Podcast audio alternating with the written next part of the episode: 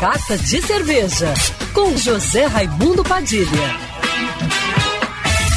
Alô, ouvintes da Rádio Band News FM Rio, saudações cervejeiras.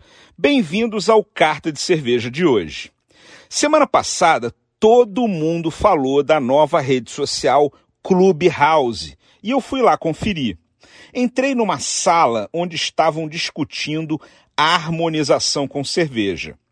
Tinha cervejeiros e sommeliers de cerveja de todo o Brasil.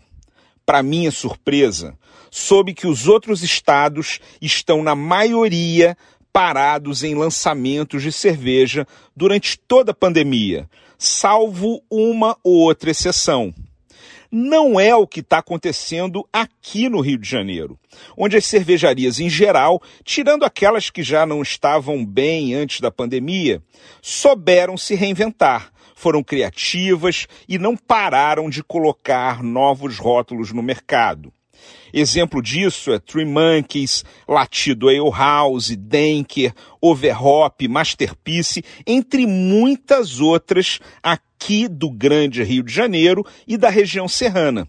Essa semana é a vez de mais um lançamento da Ocus Pocos, que também não parou de lançar novas cervejas durante toda a pandemia é a volta da Red Potion, uma Berliner Weiss de 4,3% de teor alcoólico que usou mais de 300 quilos de frutas vermelhas na sua produção.